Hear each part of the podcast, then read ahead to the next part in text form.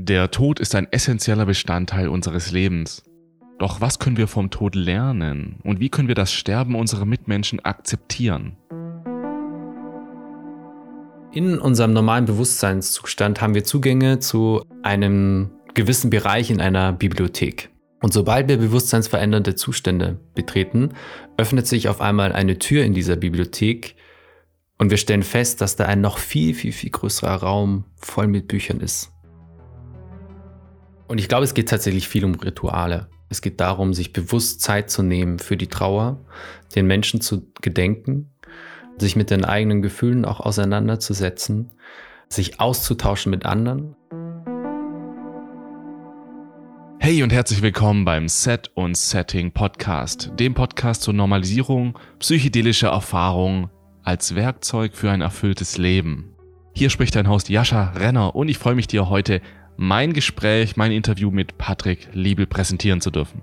Wir haben wirklich viel über das Thema Tod gesprochen und wie wir damit offen umgehen können. Also ich gebe zu, bei mir persönlich gab es in den letzten Jahren oder Jahrzehnten, ja eher Jahren, keinen ganz nahestehenden Verlust eines Familienmitglieds zum Beispiel.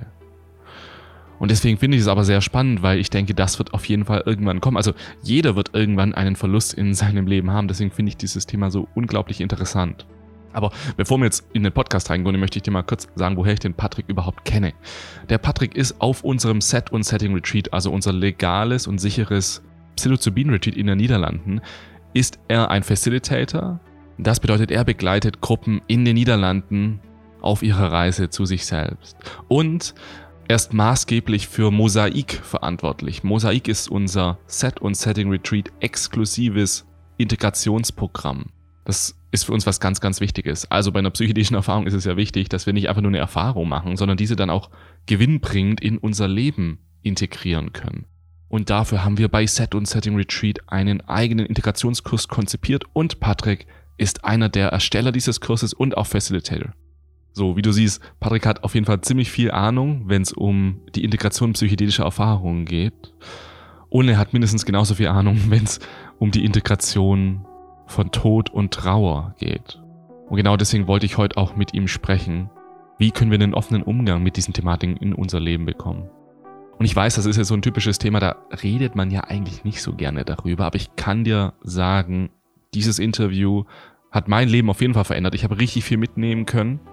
Und ich denke, es ist fast schon, ja, fast schon Grundvoraussetzung, dass wir uns mit solchen Thematiken beschäftigen, bevor sie passieren. Das ist ein ganz wichtiges Thema. Was kann ich denn tun, um besser mit Tod und Trauer umgehen zu können, bevor sie eintreten? Das ist eine sehr zentrale Frage, die wir uns in diesem Interview anschauen. Und Patrick ist aus meiner Sicht die perfekte Person, mit der ich über solche Themen sprechen konnte. Ein ganz toller, emotionaler und tiefgehender Podcast. Und jetzt will ich dich nicht weiter auf die Folter spannen. Ich präsentiere dir Patrick Liebel.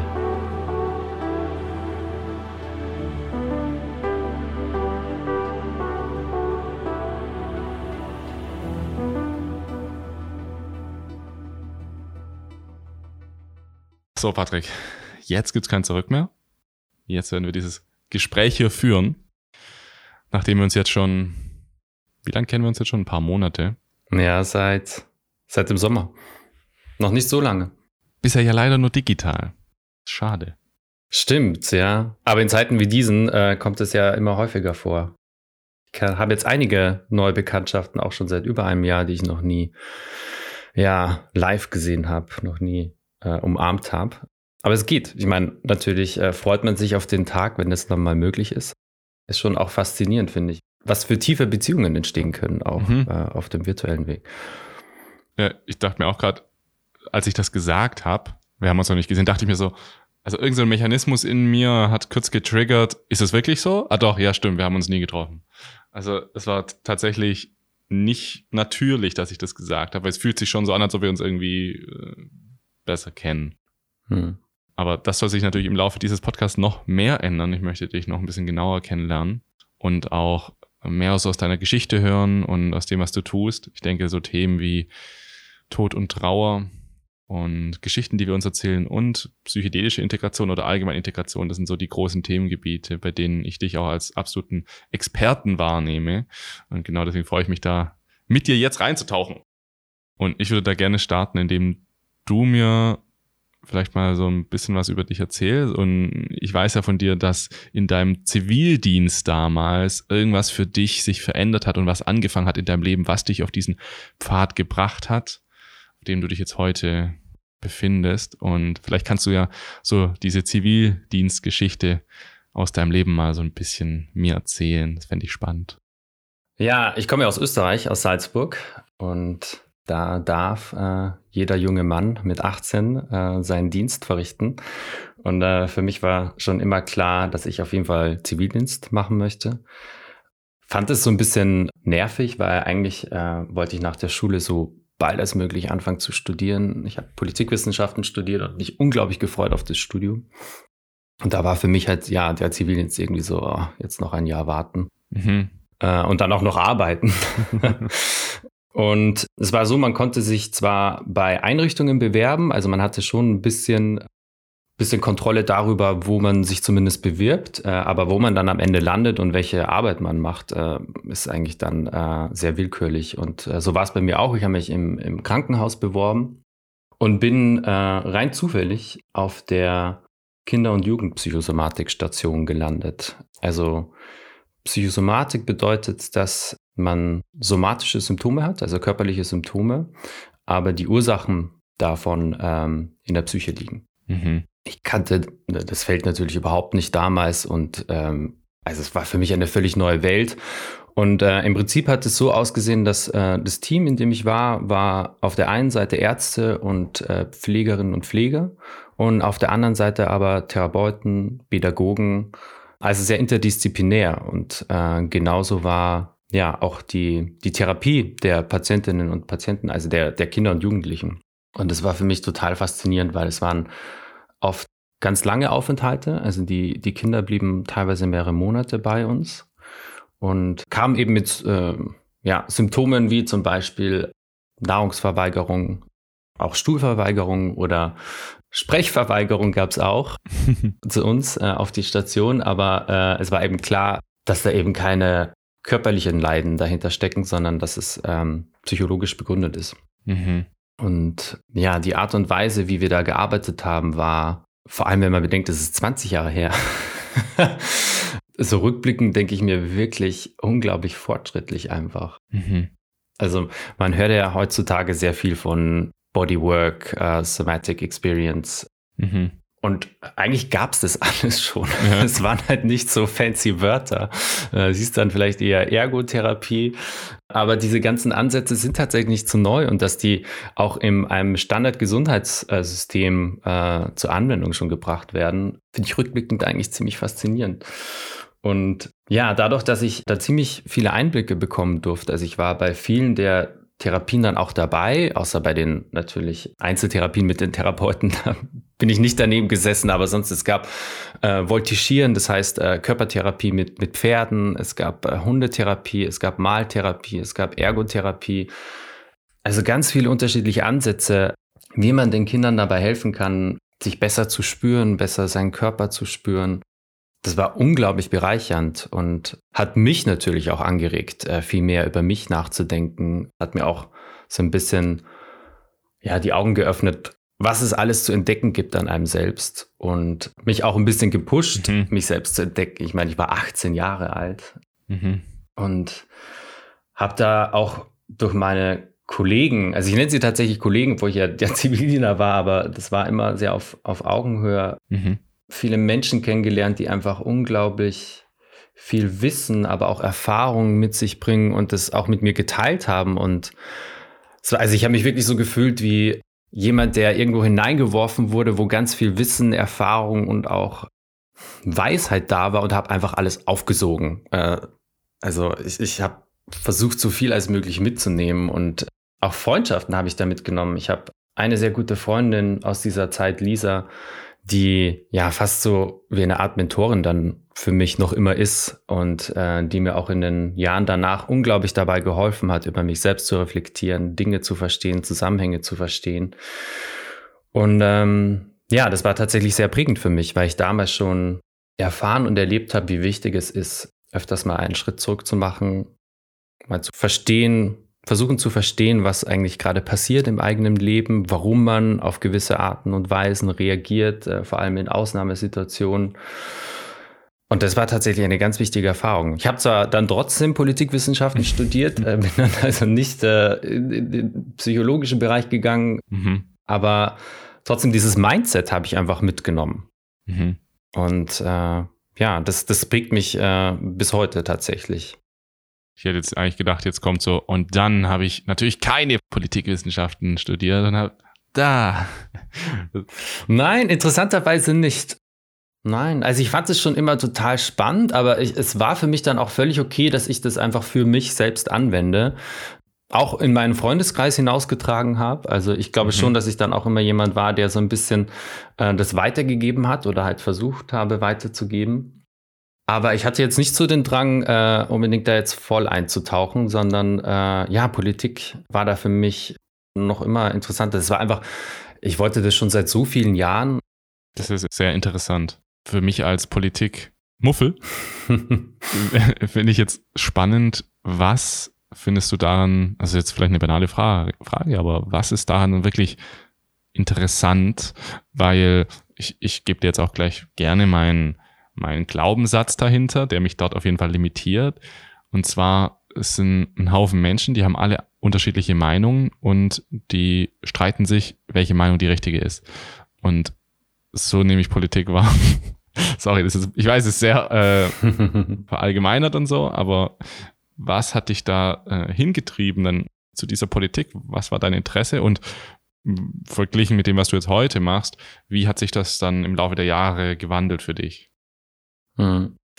Also, was hat mich da hingetrieben? Ich glaube, ein wirklich wesentlicher Faktor war einfach eine sehr gute Lehrerin auf dem Gymnasium, mhm. die mir einfach diesen Themen, dieses Themengebiet äh, so spannend und interessant nahegelegt hat, dass äh, ja, ich davon ganz fasziniert war. Aber tatsächlich mehr von der Politikwissenschaft, nicht von der Politik. Mhm. Und darum kann ich deinen Einwand sehr gut nachvollziehen. Äh, mir geht es auch oft so. Mich interessiert so tagesaktuelle Politik tatsächlich gar nicht so, weil ich finde, das hat fast mehr mit Macht und Rhetorik zu tun, äh, als tatsächlich mit Politikwissenschaft. Mhm. Was mich am meisten interessiert hat, und da sind wir dann vielleicht doch gar nicht so weit entfernt von der Psychologie, ist, ähm, ja, wie eine Gesellschaft versuchen kann, miteinander klarzukommen. Ja. Auch Regeln zu finden, Normen zu finden, Werte zu definieren, die Stabilität auf der einen Seite geben, die es wahrscheinlich einfach braucht in einer Gesellschaft, aber trotzdem auch gleichzeitig Freiheit ermöglichen. Und mhm.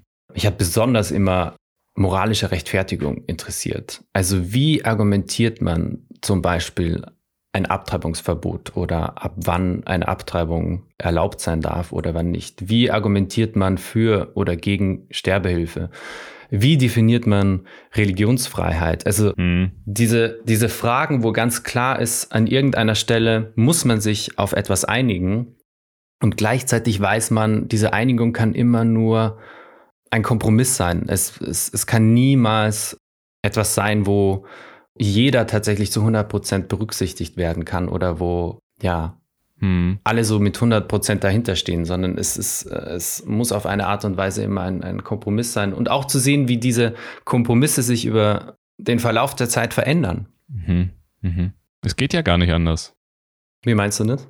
Wir sind halt unterschiedliche Menschen.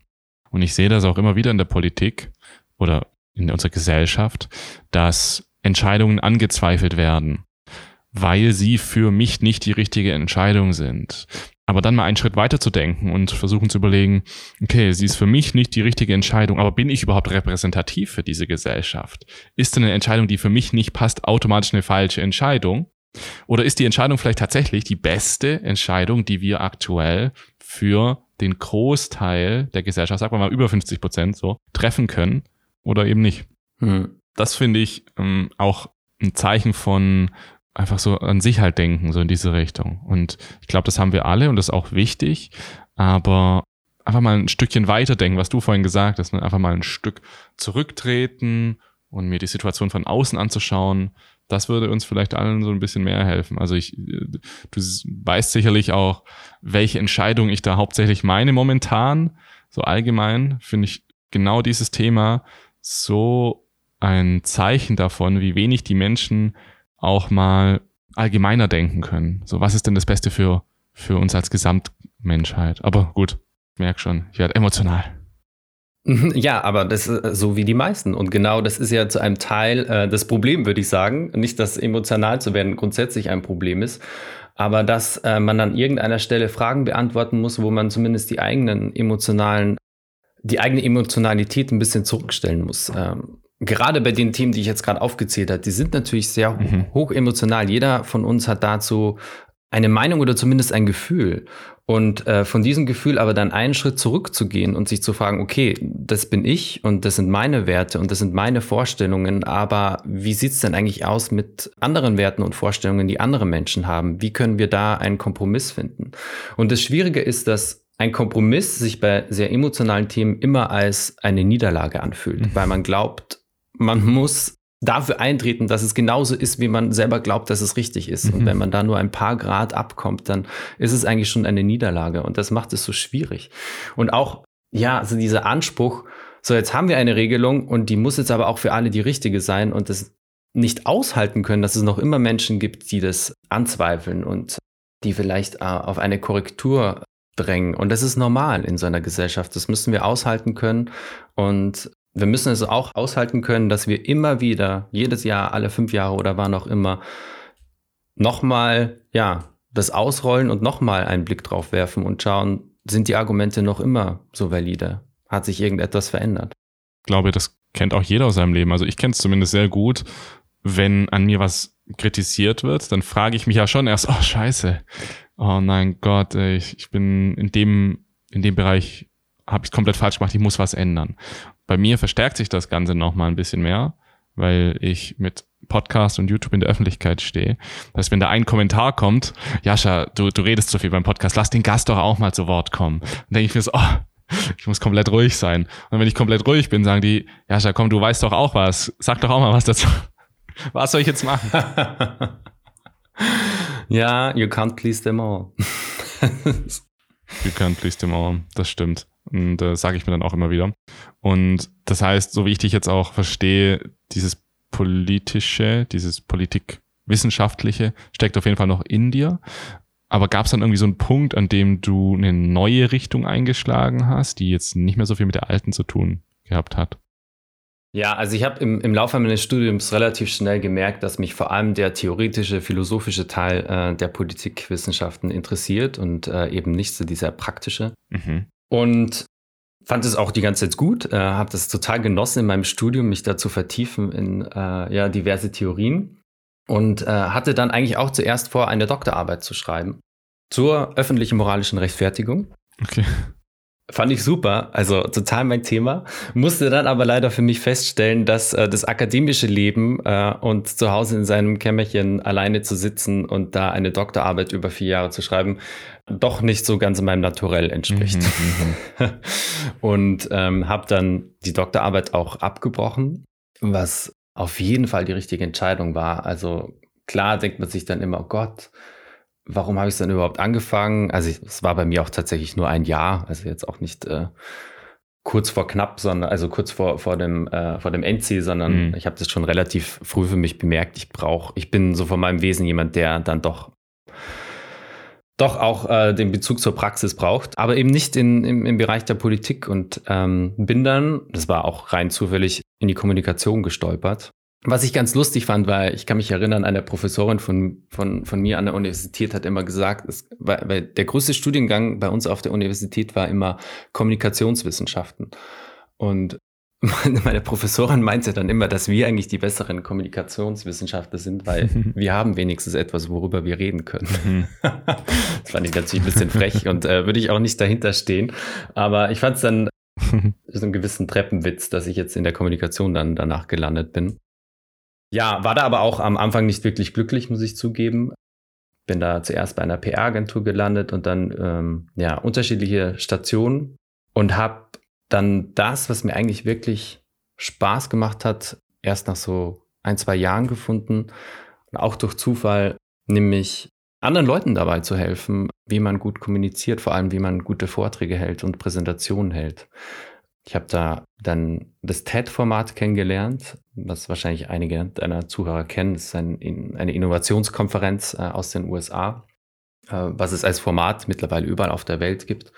Und habe mit diesem Format viel gearbeitet. Also es ging eben darum, wie man, wie man neue Ideen präsentiert, verständlich präsentiert, aber auch ja, unterhaltsam präsentiert. Mhm.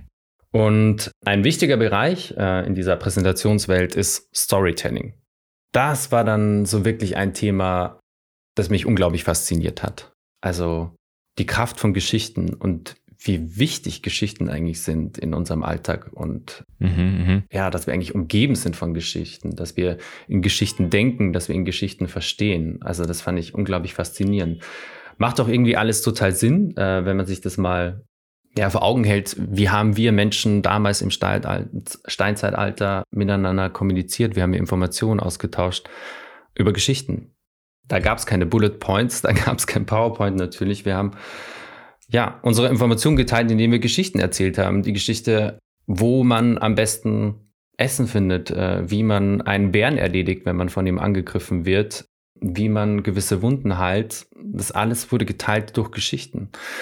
Das heißt, Geschichten sind eigentlich in unserer DNA drin und das kann man auch heute noch beweisen, dass unser Hirn unglaublich schnell anspringt auf Geschichten, was eben daran liegt, dass wir seit Jahrtausenden äh, gewohnt sind, äh, Geschichten zuzuhören und nicht nur das, sondern es ja auch wichtig für unser Überleben war, weil je besser wir darin waren, die Geschichten aufzufassen, aber auch äh, uns die zu merken, desto höhere Überlebenschancen hatten wir natürlich. Hm. Weil Information war extrem wichtig, aber sehr begrenzt damals. Hm. Hm. Und ja, das war mir damals also vorher gar nicht so bewusst, wie, wie unglaublich stark Geschichten sind und wie sehr wir auch beeinflusst werden können durch Geschichten. Also äh, im, im in einem ganz kleinen Ausmaß weiß es jeder von uns, der schon mal einen Film oder vielleicht sogar eine TV-Serie angefangen hat zu schauen und irgendwie hat man nach so 20, 30 Minuten das Gefühl, ja, so richtig toll ist es nicht, aber mhm, mhm. man schaut sich es dann trotzdem bis zum Ende an, weil man wissen will, wie es geendet ist oder wenn man äh, die Zeit nicht hat, dann schaut man zumindest äh, auf Wikipedia nach, ja. äh, was, wie der Film jetzt ausging. Also da ist schon so etwas äh, drin, was uns einfach irgendwie so, ja, fast ein bisschen süchtig macht. Ich meine, damit arbeiten natürlich auch Serien. Äh, natürlich endet die äh, Folge immer an einem Punkt, wo man unbedingt wissen will, wie es weitergeht. Ja, das habe ich bei, kennst du Yuval Harari, den Autor? Hm. Und der erzählt ja auch die ganze Zeit von diesen Stories, dass wir Menschen eigentlich zum Menschen geworden sind, als wir angefangen haben, Sprache zu entwickeln und daraus dann eben Geschichten machen konnten. Also das erste Mal konnten wir die unmittelbare Wirklichkeit verändern mm, und natürlich auch weiterführen und abspeichern und so weiter. Aber das merken wir heute, dass es gibt zu bestimmten Themen oder es gibt zu bestimmten Tatsachen unterschiedliche Geschichten. Manche Leute erzählen die Geschichte so, manche erzählen die Geschichte so. Oder wenn wir uns in einem Kreis von Menschen setzen und wir erzählen einer Person eine Geschichte und die erzählt sie weiter, weiter, weiter, dann kommt am Ende irgendwie eine andere Geschichte bei uns an, weil jeder Mensch seine eigene Lebensgeschichte führt, in der auch andere Wörter verwendet werden oder andere Geschichten präsent sind. Und das führt dazu, dass eigentlich es halt, es gibt nicht so diese eine Geschichte. Das ist wahrscheinlich auch gut so, sondern es gibt ganz viele Geschichten. Aber genau das ist wahrscheinlich auch ein großes Potenzial, dass es andere Geschichten gibt als die, die ich aktuell meine Lebensgeschichte nenne, weil das kann uns ja dann auch mh, einsperren, ne? Ganz genau. Du hast es äh, ja schön zusammengefasst. Äh, es gibt nicht die eine objektive Geschichte, sondern wir alle erzählen halt unsere eigene Geschichte über die Realität. Und ja, kann eine Bereicherung sein, wenn man es als äh, Bereicherung empfindet, die Varianten oder die Geschichten von anderen zu hören und die mit seinen abzugleichen und kann uns vielleicht auch dabei helfen, gewisse Dinge zu korrigieren. Und was aber eben auch spannend ist, dass wir selber ja auch unsere Geschichten oder so wie wir die Welt verstehen, auf ganz unterschiedliche Arten und Weisen erzählen können. Mhm. Ich glaube, da steckt auch äh, sehr viel Kraft drin. Allein wenn wir unsere eigene Geschichte betrachten. Mhm. Wenn ich dich frage, was ist denn deine Geschichte? Gibt es hunderttausend Arten, wie du die, diese Geschichte erzählen könntest, ohne dabei jetzt unbedingt jetzt äh, die Wahrheit zu verändern. Also trotzdem bei deiner, zumindest für dich, Mhm. gefühlten Wahrheit zu bleiben. Man erinnert sich ja auch nicht immer an alles, muss man ja Mhm. ehrlicherweise zugeben, oder man erinnert sich auch manchmal falsch. Aber selbst wenn du in deiner Auffassung ganz ehrlich bist, könntest du trotzdem deine Geschichte ganz unterschiedlich erzählen. Und man weiß, dass, dass man zu seinem Vorteil nutzen kann. Nicht indem man, wie gesagt, äh, die Wahrheit verbiegt, sodass sie toller wirkt, aber allein schon aus welcher Perspektive man die Geschichte erzählt. Also einige deiner Zuhörer kennen vielleicht das Konzept der Opfer- und der Gestalterhaltung. Erklär's gerne. Die Opferhaltung ist ähm, ja so eine Perspektive, die eher passiv ist. Das, das Leben passiert einem Mhm. und äh, Schuld haben oft die anderen und man selbst hat eigentlich keinen Gestaltungsspielraum, sondern man ist so ein bisschen der Spielball des Schicksal, Schicksals oder der anderen Leute. Und äh, die Gestalterrolle hat im Gegenzug so ein bisschen die Feder in der Hand und entscheidet selbst, ja, wie die eigene Geschichte erzählt wird, ist aktiver, übernimmt Verantwortung, versucht immer zu verstehen, Mhm. versucht zu lernen und sieht Hindernisse und auch Schwierigkeiten als Teil eines größeren Prozesses. Das heißt, für das Opfer ist eine Geschichte oft final, da ist dann der Punkt dahinter gesetzt und für den Gestalter geht die Geschichte immer weiter, besonders dann, wenn sie gerade an einem äh, schwierigen Punkt ist. Mhm. Dann weiß die Gestalterperspektive, okay, es ist gerade unglaublich schwierig und ich weiß vielleicht auch noch gar nicht genau, Mhm. wie ich da wieder rauskomme oder äh, wie ich da wieder glücklich werden kann. Aber ich weiß, äh, es geht weiter und wie es weitergeht, hängt zu einem Großteil von mir ab. Mhm. Mhm. Und was wichtig ist zu verstehen, ist, dass diese beiden Perspektiven jetzt nicht äh, total wertend zu verstehen sind. Es ist ganz wichtig, dass wir diese Opferperspektive haben. Äh, dieses Opfer-Ich. Äh, es gibt viele Momente in unserem Leben, da brauchen wir das Mhm. brauchen wir ganz viel Mitleid. Und da müssen wir uns das auch zugestehen, dass wir einfach mal alles scheiße finden und dass die anderen schuld sind und dass sie uns einfach mal so auskotzen und dann auch das Mitleid von anderen bekommen. Das ist ja auch äh, völlig okay und normal und in, in besonders herausfordernden Lebenssituationen kann das auch überlebenswichtig sein. Aber die Opfergeschichte ist halt nicht unbedingt die beste Perspektive, die man sich über einen längeren Zeitraum beibehält und seine ganze Lebensgeschichte aus dieser Perspektive äh, versteht. Und da kann man tatsächlich daran arbeiten, wie man Opfergeschichten, die wir so internalisiert haben und die wir gerne so in der Welt herum erzählen, dass man da mal versucht, da einfach die Perspektive zu wechseln und die gleiche Geschichte mit den gleichen Fakten versucht auf eine andere Art und Weise zu erzählen. Ja, also wir arbeiten ja auch mit vielen Menschen zusammen und genau diese Thematik ist da sehr vorherrschend. Und das ist auch so ein Thema, das wir immer wieder ansprechen, von der Schuld in die Verantwortung kommen. Was ich immer wahrnehme, ist, die größte Herausforderung für die Menschen ist, das überhaupt erstmal an sich wahrzunehmen, dass sie sich diese Geschichte erzählen, dass sie Hm. sozusagen in der Opfermentalität sind. Das finde ich so schwierig. Das heißt, bevor ich jetzt die Geschichte ändern kann, ist ja erstmal wichtig, seine Geschichte überhaupt objektiv mal zu sehen, weil da ist ja auch ganz viel Selbstillusion drin. Das ist wahrscheinlich äh, schwer, oder? Ja, sie zu sehen und aber auch im richtigen Moment erst loszulassen. Mhm. Ich habe schon gesagt, es gibt viele Momente, da brauchen wir auch diese Opfergeschichte und da sind wir dann noch nicht bereit, äh, die gleich umzuschreiben.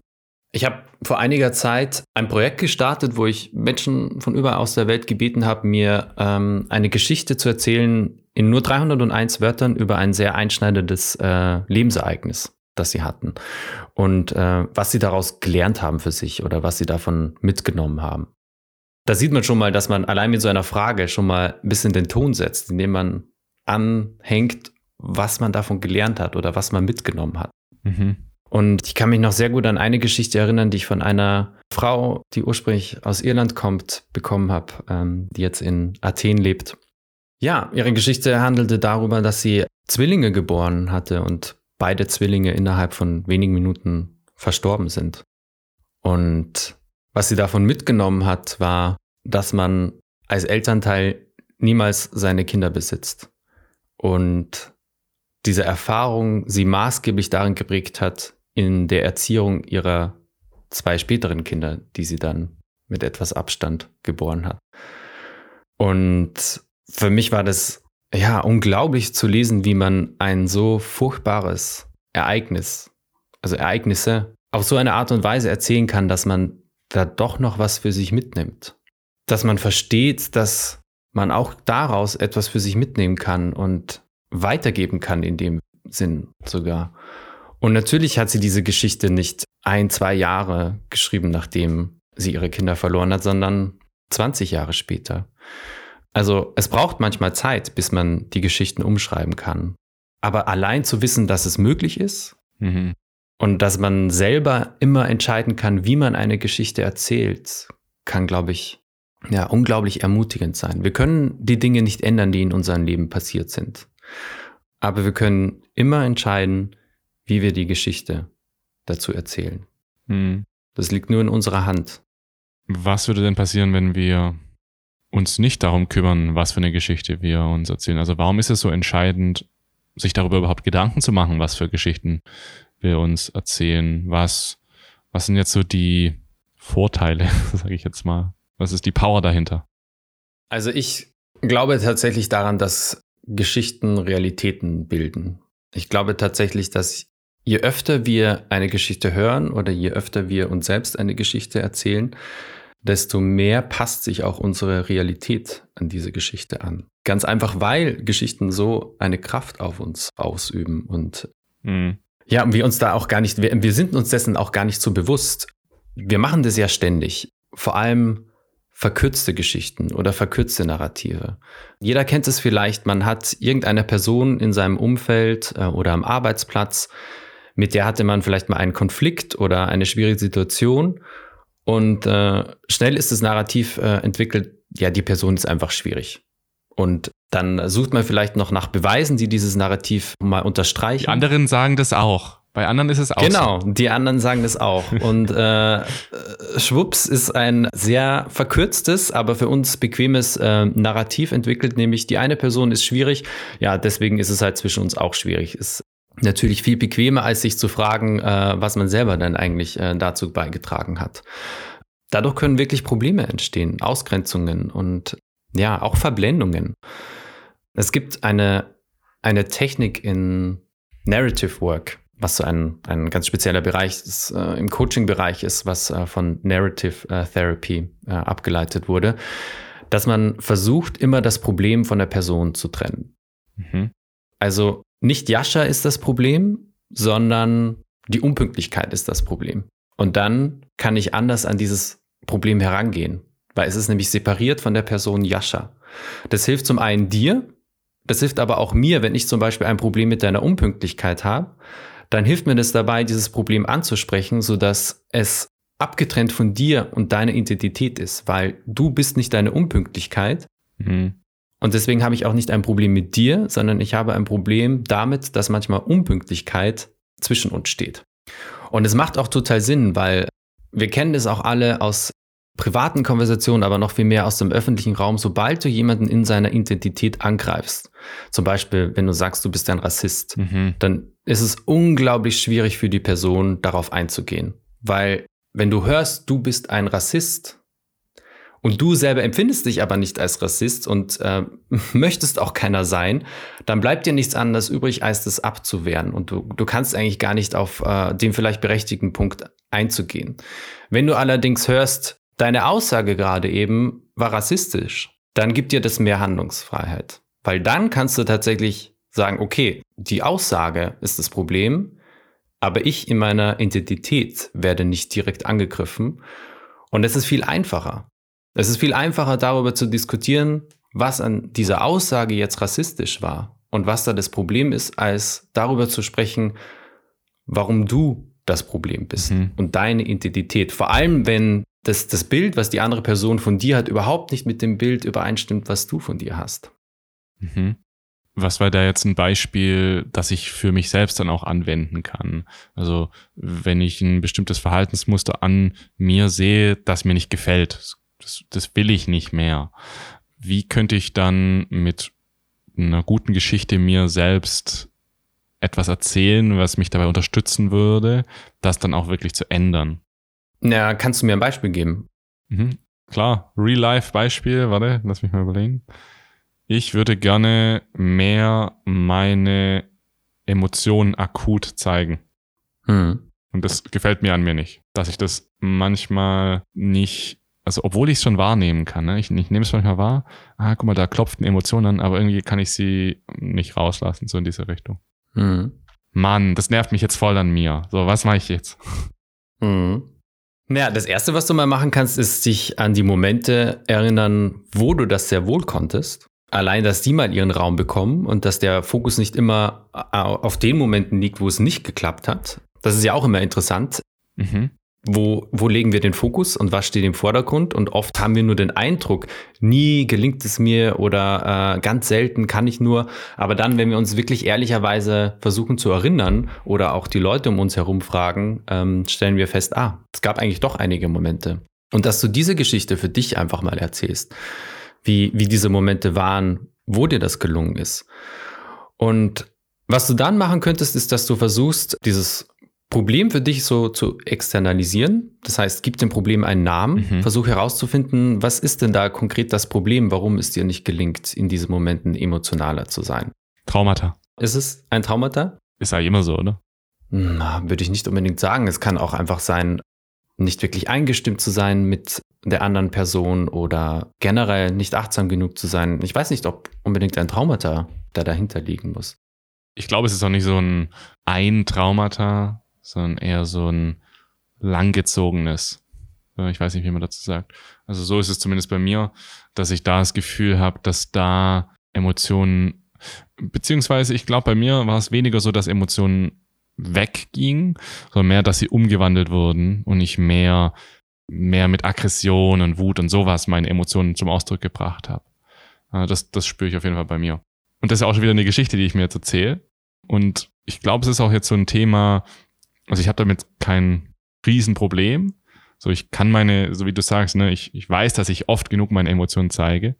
Aber es ist trotzdem so ein Thema, wo ich sagen würde, hm, ich würde es gerne noch ein bisschen mehr. Hm. Und da versuche ich gerade rauszufinden, wie ich das machen kann. Also, indem du entscheidest, welche Geschichte du dir erzählst, damit wirst du ja vielleicht nicht unbedingt gleich die Lösung dafür finden, wie du mehr Emotionen zeigst. Mhm. Aber was eben wichtig ist, ist, welche Geschichte erzählst du über dich, wenn es darum geht, Emotionen zu zeigen? Erzählst du dann eben die Geschichte, ach, mir gelingt es eigentlich nie, mhm. die richtigen Emotionen zu zeigen? Oder erzählst du die Geschichte, die noch nicht zu Ende ist, dass du gerade dabei bist, für dich zu entdecken, wie du noch mehr Emotionen zeigen kannst? Das ist jetzt genau das Ding. Ich hatte ja gar kein Problem. Ich habe gar kein Problem damit. Aber dann haben mich Leute darauf aufmerksam gemacht, dass ich oft unemotional wirke auf sie. Und jetzt habe ich so das Gefühl bekommen, ah, scheiße, ich muss daran mehr arbeiten, ich muss es mehr zeigen. Aber eigentlich geht's mir gut so. Ja, aber okay, jetzt wird's wirklich interessant, weil jetzt kommt erst raus, was das eigentliche Problem ist, nämlich, dass andere Leute etwas von dir glauben, von dem du nicht überzeugt bist, dass es tatsächlich auf dich zutrifft oder was du nicht als Problem empfindest. Genau, ich empfinde es nicht als Problem, aber ich sehe die Wahrheit darin. Ja, aber dann äh, ändert sich ja nochmal die Geschichte, weil dann geht's darum, wie du vielleicht für dich herausfindest, dass etwas in dir gesehen wird, was für dich da ist, aber von anderen noch nicht gesehen wird. Das heißt, wie du vielleicht deine Emotionalität ja noch besser kommunizieren kannst. Ich glaube halt einfach, dass mein Spektrum an Emotionalität momentan, das reicht mir so. Hm. Das reicht mir für ein erfülltes Leben. Aber jetzt, wo ich darauf aufmerksam gemacht wurde, erkenne ich das mit genügend Achtsamkeit auch mehr im Alltag und merke dann so, ah ja, stimmt, wenn ich mal ganz tief reinhorche, da ist was, irgendwie so eine Blockade. Ja. Und dann habe ich natürlich schon jetzt auch irgendwie Motivation, dass das dann auch noch mehr rauskommt. Aber ich glaube, also ich gehe da an die Sachen auch immer so ran, erstmal ganz viel Achtsamkeit. Erstmal wirklich versuchen wahrzunehmen, was in mir passiert. Ne? Wie du es vorhin gesagt hast, so einen Schritt zurück. Und die Geschichte die, die kommt dann irgendwie automatisch, die neue Geschichte, wenn ich dann merke, wie, wie, sich, da, wie sich da was verändert. Wobei ich in meiner Vergangenheit schon auch mehr so gearbeitet habe, dass ich gesagt habe, ich, ich kann das, bin da gut darin. Obwohl ich gar keine Ahnung hatte, ob ich jetzt wirklich gut darin bin. So könnte ich mir hier wahrscheinlich jetzt auch sagen, ich, ich kann das echt, ich kann das recht gut hier, so meine Emotionen den Ausdruck geben. Und vielleicht verändert sich dann auch schon mehr. Aber das ist dann auch Selbstbelügen, oder? Ja, klar. Also wir stehen schon in der Verantwortung, äh, so nah als möglich an der Wahrheit dran zu bleiben. So. Es geht nicht darum, äh, sich etwas einzureden. So. Nein, nein. Es, also, also, das kann vielleicht äh, in gewissen Lebensbereichen kann sowas natürlich auch hilfreich sein. Ja. positive Selbstüberzeugung, das ist schon klar. Aber ähm, das macht mir in einem ja, abgegrenzten Bereich. Ich würde das jetzt nicht als generelle Lebenseinstellung empfehlen. Also ist zumindest meine persönliche Meinung. Mhm. Aber um jetzt nochmal bei deinem Beispiel zu bleiben, ich finde es prinzipiell immer hilfreich und unterstützend, wenn man eben die Narrative von anderen äh, hört, die sie äh, über dich erzählen. Auf der anderen Seite muss man auch aufpassen, dass man sich nicht zu sehr beirren lässt oder zu sehr verunsichern lässt, weil entscheidend ist ja tatsächlich, ist es für dich ein Problem und hast du das Gefühl, dass du aus diesem Grund nicht so sehr mit den anderen Menschen in Beziehung bist oder in Kontakt sein kannst, wie du dir das gerne wünschst? Oder wenn es für dich richtig ist, dann ist es ja per se erstmal überhaupt nichts Falsches und überhaupt nichts Wertendes, sondern für dich ist es genau richtig. Und dann ist ja vielleicht eher die Frage, was braucht denn die andere Person von dir, damit sie sich vielleicht genauso fühlen kann? Und bist du überhaupt die Person, die das liefern muss oder muss die Person selbst sich eine andere Geschichte erzählen? Über dich nämlich. Mhm. Zum Beispiel, ja, bei Jascha sieht man vielleicht die Emotionen nicht immer, aber ich weiß trotzdem, dass er gut mit mir in Kontakt ist oder was auch immer es ist eigentlich, was, was, man, was man sucht in, in dieser Emotionalität das passiert ja auch super schnell, wenn man sich schnell verändert. Also bei Isabel habe ich das gemerkt, dass sie hat sich wirklich innerhalb von ein, zwei Jahren super schnell verändert und ihre Freunde und Familie, die haben ihr Bild von ihr noch nicht geupdatet. Mhm. Für sie waren dann Verhalten von ihr war dann so, ach, das machst du doch jetzt nur, weil X. So, das ist doch gar nicht dein wirkliches Verhalten. Weil es ihnen zu schnell ging. Also unser Umfeld erzählt sich auch die ganze Zeit ja Geschichten über uns und erzeugen damit vielleicht auch dann wieder etwas, was uns begrenzt. Das merke ich auch bei vielen Menschen, die sich jetzt verändern wollen, aber dann sind sie in einem Umfeld, das nicht möchte, dass sie sich verändern. Das ist auch wieder richtig schwer, dann die Geschichte über sich neu zu erzählen. Klar, weil wir ja auch alle miteinander verbunden sind. Und wenn jemand in meiner Familie sich sehr verändert, dann bin ich ja eigentlich auch gezwungen, mich zu verändern, weil ich muss dann meine Beziehung zu dieser Person neu verstehen, neu aufbauen. Mhm. Und es wird nur gehen, wenn ich mich auch ein Stück weit verändere. Und sei es nur, dass ich äh, ja akzeptiere, dass die Person jetzt neue Seiten an sich entdeckt hat. Und manche, manchen Leuten geht es dann zu schnell oder die sind nicht bereit oder denen macht es auch einfach Angst. Mhm. Sehen, sehen wir auch ganz viel bei Paaren natürlich. Wenn ein Partner entscheidet, ja, viel an sich zu arbeiten mhm, mhm, und da auch große Sprünge macht, dann kann das auch beängstigend sein für den anderen Partner. Weil das natürlich den anderen Partnern auch so ein Stück weit zwingt, äh, auch ungewollt, eben sich selbst auch nochmal zu hinterfragen oder die Beziehungen zu hinterfragen. Was heißt hinterfragen, aber einfach, ja, vieles, was einfach selbstverständlich und eingespielt äh, war, ähm, wird jetzt nochmal neu aufgerollt. Und zum Teil kann diese, diese, diese Sorge oder diese Angst natürlich auch berechtigt sein, vor allem wenn man da kein Wort mitzureden hat. Also wenn man das Gefühl hat, man ist so der Trittbrettfahrer, ja. der andere Partner ja, macht einen Entwicklungssprung nach dem anderen und man selber wird da halt äh, irgendwie so ein bisschen mitgerissen. Und vielleicht ist man aber gerade an einem Punkt in seinem Leben, wo man selber gerade nicht bereit ist für diese Veränderung oder es auch gerade nicht kann. Und darum ist es eben auch so wichtig zu verstehen, dass immer wenn wir uns verändern, hat es natürlich Auswirkungen auf die Menschen um uns herum. Und gerade die, die uns am nächsten sind und am wichtigsten sind, hm. ja, da lohnt es sich vielleicht tatsächlich auch, die von Anfang an mitzunehmen auf diese Reise und ihnen auch die Sicherheit zu geben, ja, dass man diese Reise gerne gemeinsam machen möchte, auch wenn sie vielleicht zu unterschiedlichen Geschwindigkeiten passiert. Ja, ja, das ist ein riesen, ein riesen Thema, das du jetzt gerade aufgemacht hast, weil das gerade in unserem Bereich, sei es jetzt mit der achtsamen Persönlichkeitsentwicklung oder auch die Arbeit mit Bewusstsein, Psychedelika, da passiert oft rapide eine Änderung. Vielleicht oft auch zu schnell und vielleicht, also zu schnell, um das so anzuwenden, wie du es gesagt hast. Und vielleicht sogar auch oft mit Praktiken, die von der anderen Person auch komplett abgelehnt werden, weil die Person sich da Geschichten erzählt, dass das grundsätzlich erstmal schlecht ist. Und das ist eine riesen Herausforderung für viele Menschen. Und mich würde jetzt interessieren, was du sagen würdest. Wie kann da eine Person da am besten vorgehen, wenn ihre Partnerin, ihr Partner das nicht gut findet? Diese Veränderung oder dieses neue Interesse, egal ob es jetzt an Bewusstseinsveränderung ist oder auch an Persönlichkeitsveränderung. Wie kann ich der Person da wirklich Sicherheit geben? Und gibt es da dann auch irgendwann sowas wie geht halt einfach nicht? Oder denkst du, man kann es mit den richtigen Methoden eigentlich immer hinbekommen? Hm. Ja, gute Frage. Ich glaube nicht, dass man da ein Versprechen abgeben sollte. Aber was ich glaube, was wahrscheinlich am hilfreichsten ist oder was zumindest äh, die Chance eröffnet, dass man da einen gemeinsamen Weg findet, ist erstmal wirklich versuchen herauszufinden, was liegt denn dahinter? Was genau ist denn die Angst?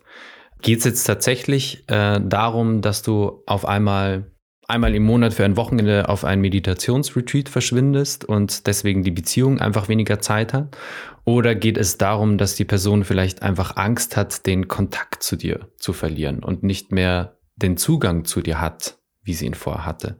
Weil dann kann man ja genau damit konkret arbeiten. Dann kann man versuchen, die Beziehung so aufzustellen, dass dieser Kontakt da ist, obwohl ähm, vielleicht die Interessen auseinandergehen, obwohl man vielleicht auch ein bisschen weniger Zeit miteinander verbringt. Das ist auf jeden Fall etwas, woran man ja gemeinsam arbeiten kann und wo es auch auf jeden Fall ein, eine Lösung geben wird. Wenn es jetzt eher darum geht, dass sich tatsächlich Wertevorstellungen sehr unterschiedlich entwickeln, ja, dann muss man halt einfach sich fragen, wie wichtig ist mir jetzt dieser Werteshift, so dass ich vielleicht damit meine Partnerschaft gefährde? Kann ich vielleicht damit auch einfach noch ein bisschen warten oder es einfach langsamer angehen und eben versuchen, meinem Partner die Chance zu geben, da aufzuholen oder sie mitzunehmen? Auch wenn das vielleicht bedeutet, dass ich erstmal ja von der Geschwindigkeit etwas runtergehen muss, was ja vielleicht auch nicht unbedingt schlecht ist. Mhm, mhm. Manche Veränderungen brauchen auch Zeit und dann kann man das vielleicht sogar als Chance äh, verstehen, dass man eine Partnerin oder einen Partner hat, die da vielleicht ein bisschen bremsen. Muss ja nicht verkehrt sein. Also, und deswegen muss man ja auch nicht von seinem Weg abkommen, aber man kann vielleicht einfach mal die Geschwindigkeit drosseln und ja, versuchen, erstmal mit dem Partner einen Weg zu finden, so dass man sich ein bisschen angleicht. Hm. Ja, also ich glaube, es geht, es geht viel darum, Verständnis für den anderen zu haben. Und natürlich wünscht man sich, wenn man die Person ist, die sich verändert, dass der Partner Verständnis dafür hat, dass man sich verändern möchte. Aber vielleicht äh, tut man gut daran, erstmal anzufangen, Selbstverständnis für den Partner zu haben. Das heißt, erstmal selber das liefern, was man sich erhofft und erwartet vom Partner. Ja. Und äh, vielleicht löst sich dadurch der Knopf schon. Ja. Also das Wichtigste ist einfach immer versuchen, wirklich offen darüber zu reden, was denn jetzt eigentlich wirklich das Problem ist. Was, was steckt denn dahinter? Oft führen wir lange Diskussionen über ja, Sachen, die eigentlich nur an der Oberfläche schwimmen, aber tief unten gibt es eigentlich ein ganz anderes Thema. Und solange dieses Thema nicht adressiert wird, bringt es auch nichts, wenn wir an der Oberfläche uns abarbeiten. Und ich sage bewusst abarbeiten, weil fast alle, die in einer Beziehung sind, kennen, glaube ich, dieses Gefühl, wenn es so unglaublich anstrengend ist und man hat das Gefühl, man kommt aber, aber eigentlich nicht weiter. Ich glaube, das Verständnis für die andere Person aufbauen und sich die Geschichte erzählen, dass es immer ein Verständnis gibt, dass es immer Gründe gibt. So, ne, wenn wir diesen Grundsatz in uns haben, es gibt einen guten Grund, warum die Person gerade so zu mir ist. Das hat mir zum Beispiel sehr geholfen in meinem Leben, dass ich verstanden habe, dass es einfach die, es gibt keine, Bö also so mein, meine Vorstellung, es gibt keine bösen Menschen. Die Person will nichts Böses, sondern die hat eben auch ihre Wertevorstellung, ihre Geschichten, die sie sich erzählt und deswegen ist sie so. Also ich, äh, da gab es auch ein Beispiel aus meinem Leben, als ich mich mit einer Ex-Partnerin dann getrennt habe. Und das ist genau die Thematik jetzt auch gewesen.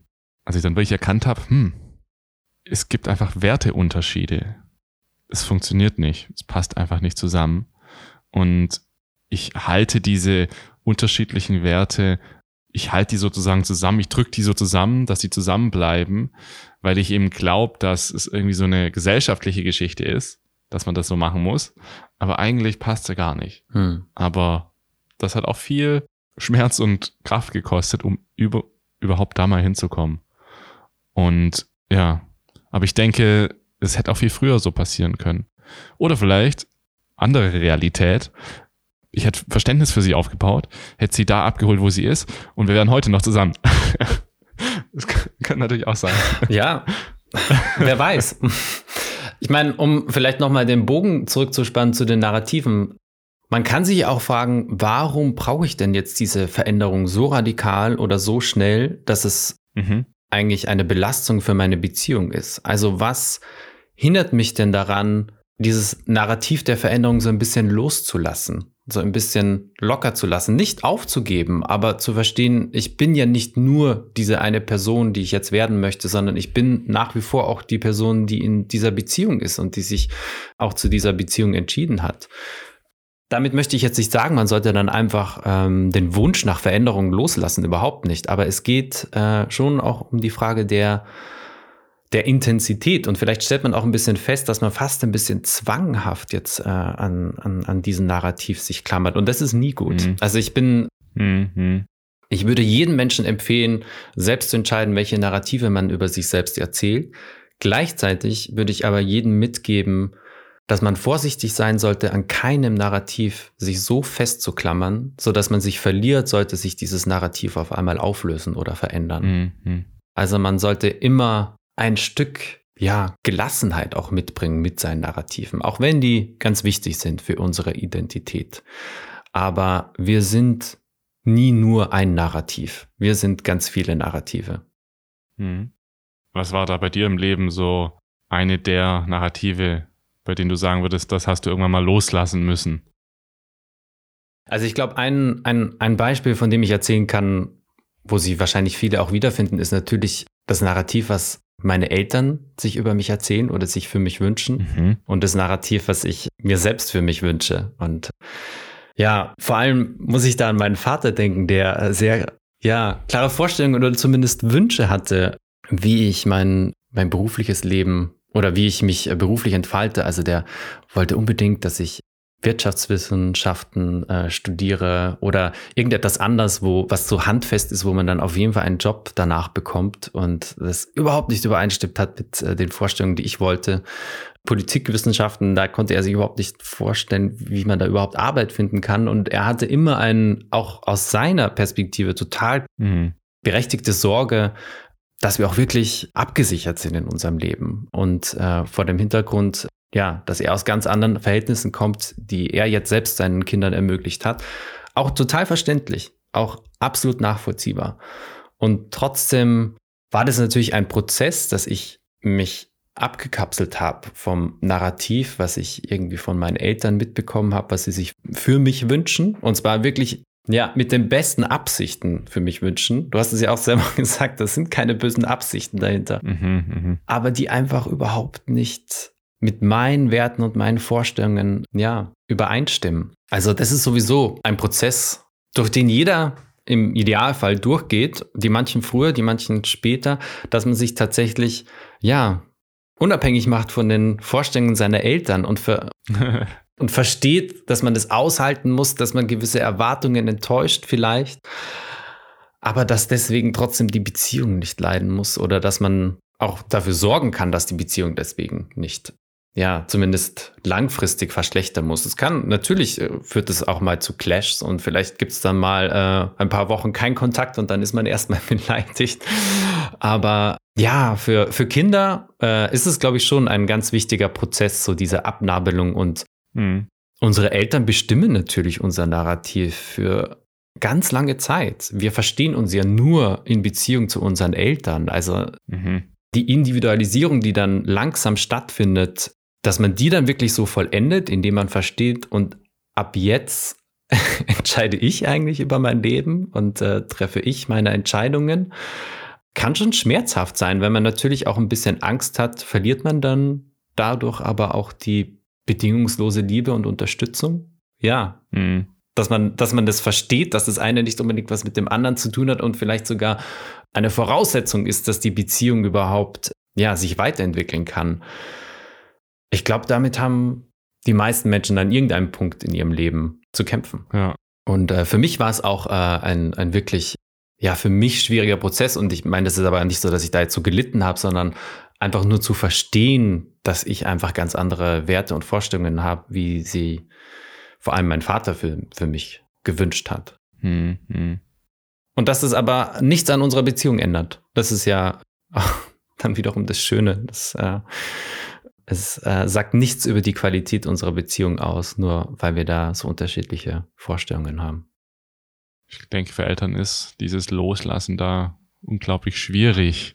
So, sie haben dich als Baby oder von Stunde Null an begleitet und auf einmal will die Person sich so abkapseln und ihr eigenes Leben führen. Und ich glaube, egal wie bewusst wir da sind, irgendwie ist es trotzdem ein gewisser Verlust und so eine gewisse Trauer, die wir dann aber eigentlich gar nicht wollen, weil ja, es ist wie, es ist ja wie oft auch nach einer Beziehung, nach einer romantischen Beziehung.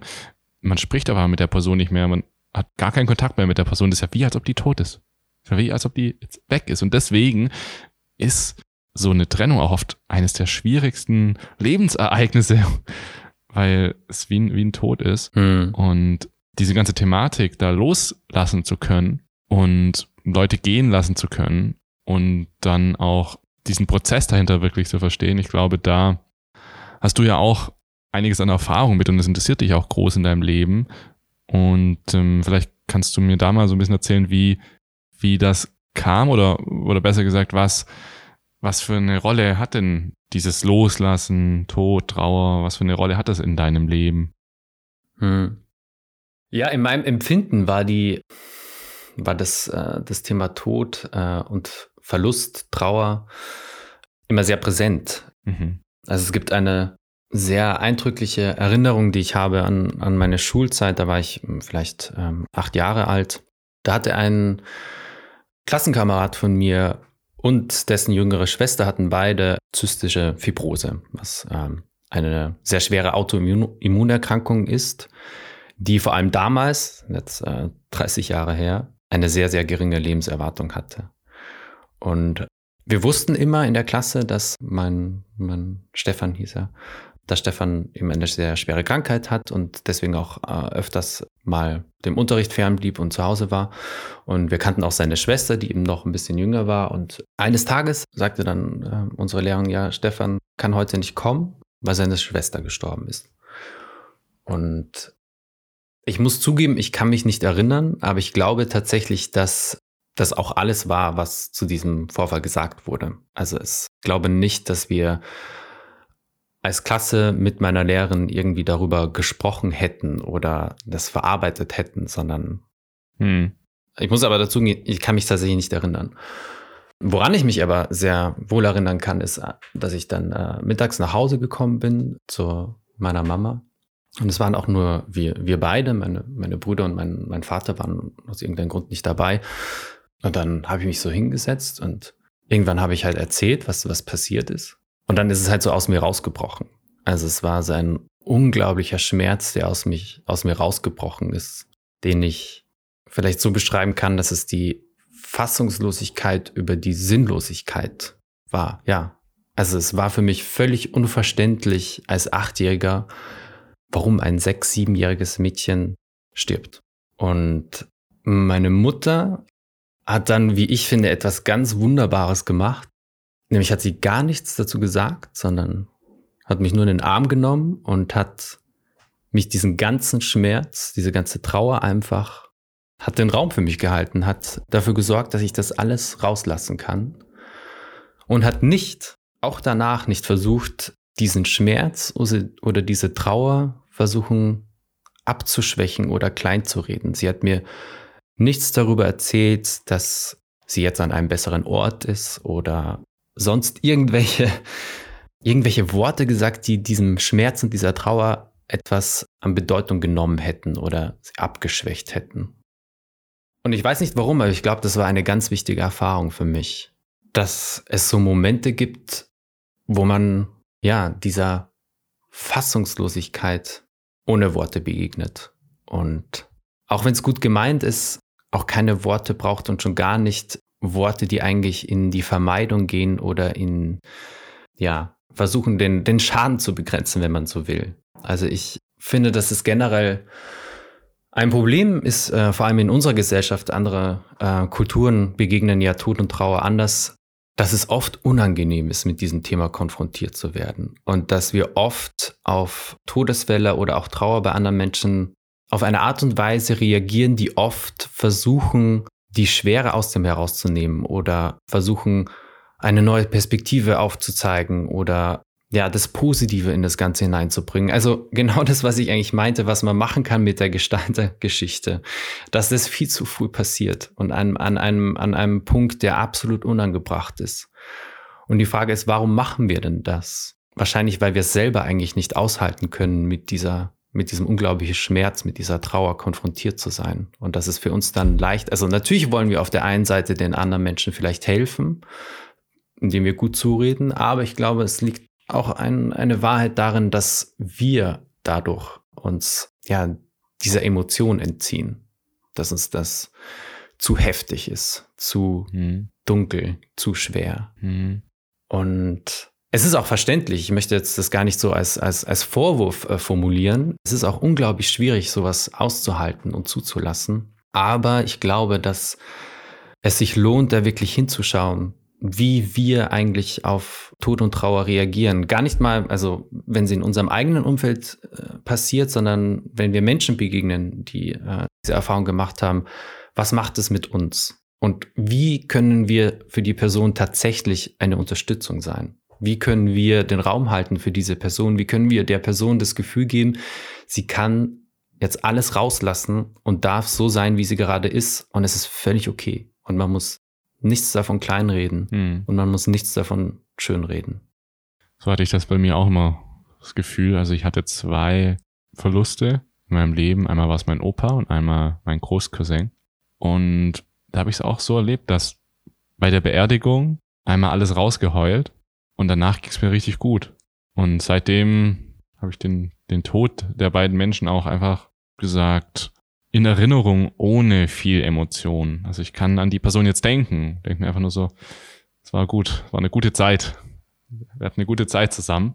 Und hätte ich das nicht gemacht, dann müsste das, also so, so sind ja Emotionen auch, jetzt ist jetzt meine Hypothese, Trauer ist ja dazu da, um ausgelebt zu werden. Und indem wir Menschen trösten wollen, bringen wir sie dazu, vielleicht die Trauer als etwas zu sehen, was wir jetzt nicht machen sollten. Und dadurch sperrt sich das dann ein und, und wird mitgetragen. Und ich hatte es jetzt auch kürzlich wieder, oder was heißt kürzlich, schon ein paar Jahre jetzt her. Und da hatte auch jemand aus unserer Familie eben Verlust, oder besser gesagt, mein Groß, die Mutter meines Großcousins. Und da hatte ich dann auch so das Gefühl, dass in der Familie das nicht so, also ohne jetzt jemand zu verurteilen, aber es wurde einfach nicht so gut gehandelt. So, es war irgendwie so, auch die Arme. Und ich glaube, das hat sie dann wahrgenommen. Sie wird von allen anderen als die Arme, die jetzt das ertragen muss, gesehen. Und irgendwie hat ihr das nicht geholfen. Also, was hätte ihr da besser geholfen vielleicht? Ich glaube, das kann nur sie selber wissen, tatsächlich. Mhm.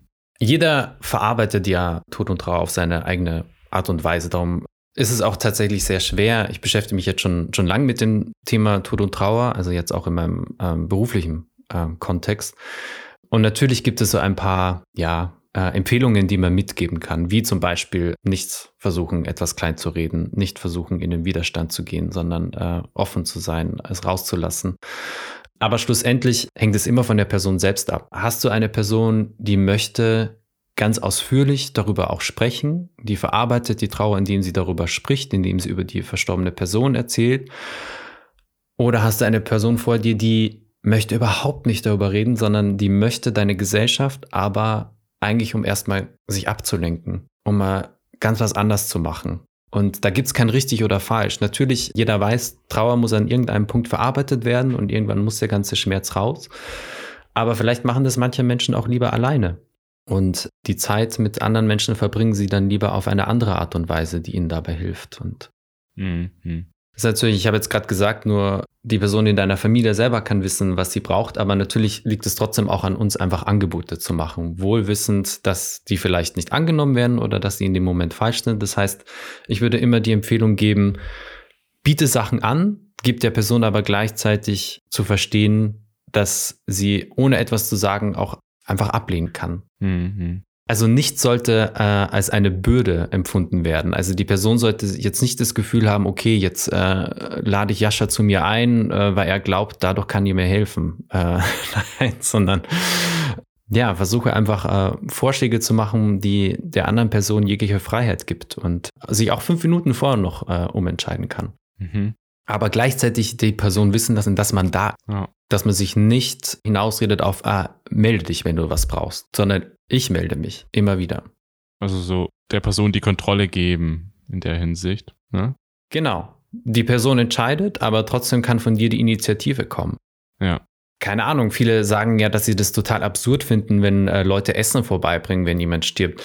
Ich finde daran überhaupt nichts absurd, solange du nicht die Erwartung hast, dass die Person dann auch dankbar dafür sein muss. Aha. Bring Essen vorbei, stell es vor die Tür, lass die Person selber entscheiden, ob sie mit dir reden möchte oder nicht. Und ob sie das Essen isst oder wegwirft, es soll völlig egal sein. Wichtig ist nur, dass du etwas angeboten hast, ohne daran Erwartungen zu knüpfen. Hm. Wie ist es denn jetzt, wenn wir jetzt mal auf die Selbstperspektive schauen? Also wenn mir jetzt ein Trauerfall passiert, also ein Todesfall zum Beispiel, weil ehrlicherweise in meinem Leben gab es in den letzten Jahren nicht mehr so einen richtigen also es gab bei mir zum Beispiel noch nie so einen richtig nahen Todesfall, so wirklich nah, eine ganz nahe Person. Und ich habe da in letzter Zeit auch viel darüber nachgedacht, weil ich hatte einfach noch nie so einen Fall. Wie, wie reagiere ich dann? Also meine Hoffnung ist, dass ich dann genauso reagiere wie bei anderen Fällen, dass ich dann einfach das halt rauslasse und fertig. So simple. Aber ich sehe auch oft bei Menschen, wenn die Person wirklich nah war, dann tust du nicht einmal weinen und dann ist die Trauer weg. Und da würde mich jetzt auch als, dass ich ein gutes Starterpack dafür habe. Also wenn sowas jetzt bei mir passiert, was würdest du mir empfehlen? Wie kann ich dann dafür sorgen, dass ich da gewappnet bin? Ich kann diesen Wunsch, danach gewappnet zu sein, absolut nachvollziehen. Mir geht's genauso. Und ich glaube, ein, eine erste wichtige Erkenntnis ist aber, man wird nie vollständig gewappnet sein. Es wird einem immer zu einem gewissen Teil überraschend umwerfen. Aber tatsächlich, wenn du mich, mich jetzt diese, wenn du mir jetzt diese Frage stellst, wie kann ich gewappnet sein, würde ich als allererstes sagen, sorge dafür, dass du in dem Fall nichts bereust in Bezug auf deine Beziehung zu dieser Person. Und das kannst du jetzt schon angehen. Ich glaube, wenn man eine Person verliert und der erste Gedanke ist, aber ich konnte ja nie, aber ich habe ja nicht oder da war doch noch, dann wird es auf jeden Fall schwieriger. Und ich glaube, das ist auch ähm, das große Geschenk, was man mitnehmen kann, wenn man sich dem Thema Tod und Trauer tatsächlich äh, voll hinwendet, ist, dass man versteht, wie, wie viel man jetzt machen kann. Wir können jetzt die Beziehung zu diesem Menschen noch beeinflussen, verändern. Wir können jetzt noch die Zeit so miteinander verbringen, sodass wir in Zukunft gerne an diese Zeit zurückdenken, ohne Reue, ohne zu bereuen, dass wir etwas nicht gemacht haben, dass wir es nicht genug gemacht haben oder dass wir eine Chance verpasst haben. Und ansonsten, um was die Trauer betrifft, wahrscheinlich ist auch da jeder anders, aber bei mir ist es definitiv so, dass äh, es nicht mit einmal Weinen erledigt ist. Äh, für mich ist die Trauer etwas, die ich mein ganzes Leben lang mitnehme. Und was wir jetzt mit so einer äh, kleinen Community, die wir gebildet haben, ich habe mit ähm, meiner Partnerin Cory ja ein, eine kleine Community äh, gebildet zum Thema Tod und Trauer. Uh, Over My Dead Body nennen wir uns. Und wir treffen uns so alle, alle sechs Wochen ungefähr und widmen uns dem Thema Tod und Trauer und schaffen dadurch Raum und Zeit für diese Themen. Und für mich ist es unglaublich wichtig, weil mir das eben die Möglichkeit gibt, in einer Gemeinschaft, wo ich mich auch äh, sicher und verstanden fühle, Tod und Trauer zu integrieren, denen, ihnen Raum zu geben. Mhm was normalerweise nicht so sehr stattfindet. Also oft sind ja Religionen ein guter Anker, um den Trauerprozess zu begleiten und auch zu ritualisieren. Aber so wie mir geht es wahrscheinlich vielen anderen, dass wir den Zugang zur Religion, zumindest zur Institution, so ein bisschen verloren haben äh, und da nicht wirklich andocken können und deshalb neue Wege für uns entdecken und finden müssen, wie wir Trauer ritualisieren können. Und ich glaube, es geht tatsächlich viel um Rituale. Es geht, äh, es geht darum, sich bewusst Zeit zu nehmen für die Trauer, den Menschen zu gedenken, sich mit den eigenen Gefühlen auch auseinanderzusetzen, sich auszutauschen mit anderen. Also für mich ist es ganz wichtig, auch ähm, erstens zu wissen, dass ich damit nicht alleine bin, aber gleichzeitig auch ein bisschen mal den Fokus von mir wegzuhaben und äh, mal auch für andere einfach nur da sein zu können. Das ist auch ganz wichtig, dass man mhm äh, versteht, man ist nicht alleine auf dieser Welt und sich gegenseitig Unterstützung zu geben, sich gegenseitig zuzuhören, äh, kann auch unglaublich heilend sein. Damit möchte ich jetzt nicht sagen, dass äh, so eine Gemeinschaft für jeden der richtige Weg ist. Man kann das auch für sich alleine machen, indem man den Verstorbenen gedenkt auf seine Art und Weise. Das kann sehr bildlich sein. Man kann mhm. Bilder aufstellen, vielleicht sogar einen Altar. Man kann zu den Geburtstagen und Todestagen ähm, bestimmte Rituale machen. Ich habe ich habe sehr viele Tanten und Onkeln. Äh, die meisten von ihnen sind leider schon verstorben. Und äh, letztes Jahr ist äh, eine Tante von mir verstorben, die in Frankreich gelebt hat und äh, Nonne war. Und Nonne heißt auf Französisch äh, religiös. Und religiös ist in Frankreich aber auch ein Kuchen. Und das war ihr Lieblingskuchen. Und äh, ich habe deswegen die Tradition begonnen, äh, immer an ihrem Geburtstag und auch an ihrem Todestag ähm, eine religiös zu essen. also den Kuchen, äh, der die Nonne heißt. Und das ist nur eine, eine, eine kleine Geste. Man kann sagen, das ist auch einfach nur, nur verspielt. Äh, aber für mich ist es ein ganz besonderer Moment, der mich äh, mit ihr wieder in Verbindung bringt und äh, der mir dabei hilft, ähm, ja, die Trauer zu integrieren. Viele haben auch ähm, Objekte von Verstorbenen, die sie bei sich tragen oder die ihnen eine besondere Bedeutung geben. Hm. Also es gibt da glaub, ganz, ganz viele Möglichkeiten und das, das Schöne ist, man kann so individuell machen, wie man es will. Äh, natürlich bieten die Religion, Religionen auch äh, gute Ansätze, die man vielleicht für sich übernehmen kann, aber man sollte da auch ganz frei sein, für sich einfach äh, Wege und Mittel zu finden, wie man ja die Verbindung zu diesen Personen aufrechterhält, mhm. weiter in Kontakt ist und dadurch, glaube ich, gleichzeitig auch seine Trauer integrieren kann. Schön. Hab ich jetzt einiges mitnehmen dürfen. Ich denke, oft ist es eine Herausforderung, den Raum auch erstmal zu öffnen in diese Trauer, erstmal reinzukommen. Vor allem, wenn wir das überhaupt nicht gewohnt sind aus unserem Leben. Und da helfen natürlich Sachen wie Breathwork auch oder psychedelische Erfahrung. Die können wirklich die Trauer rausholen. Und habe ich bei mir schon erlebt, erleben wir bei uns auf den Retreats natürlich immer wieder.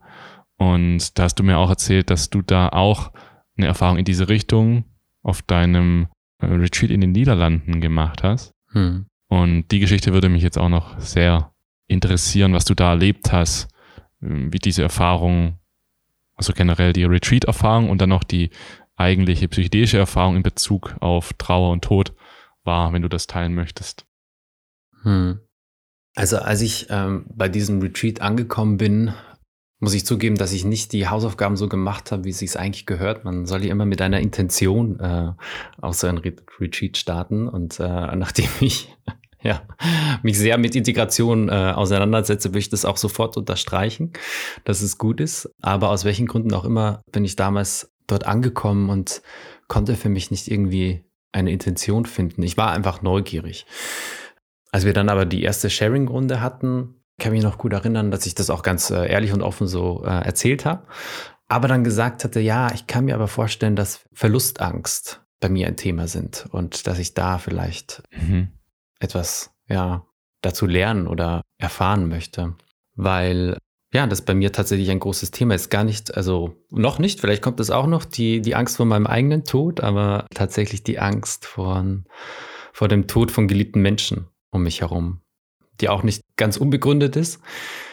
Und überraschender oder nicht so überraschenderweise ging es dann auch in meiner Erfahrung sehr viel darum.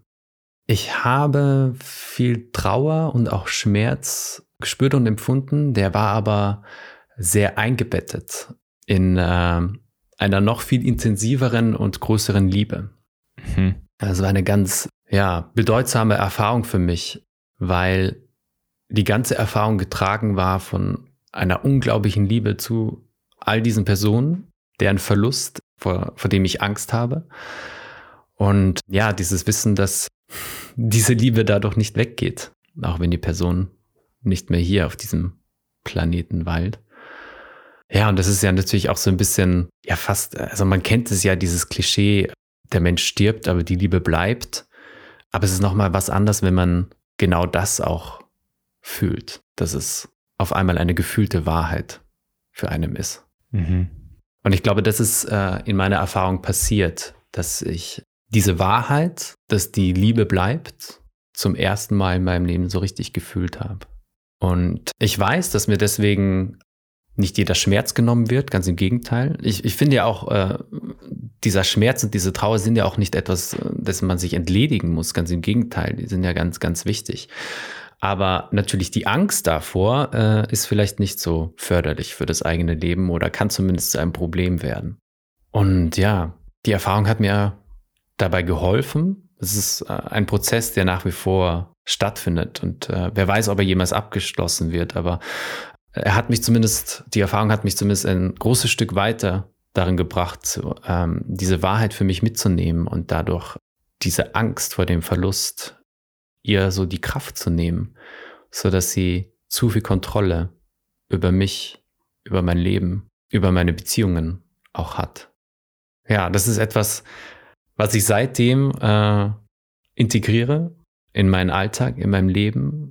Gerade diese Erfahrung hat mich unglaublich neugierig gemacht darauf, wie, was eigentlich Integration ist von äh, bewusstseinsveränderten Zuständen, was, was man jetzt eigentlich macht mit dieser, mit dieser Erfahrung so schön und so unglaublich, äh, die war, was macht man jetzt damit? Weil wir alle wissen, dass das Gefühl verblasst ein bisschen. Man kann natürlich immer wieder Zugang dazu finden und äh, mir gelingt es eigentlich auch recht gut. Aber nichtsdestotrotz, man wird eingeholt vom Alltag, mhm. von der Realität.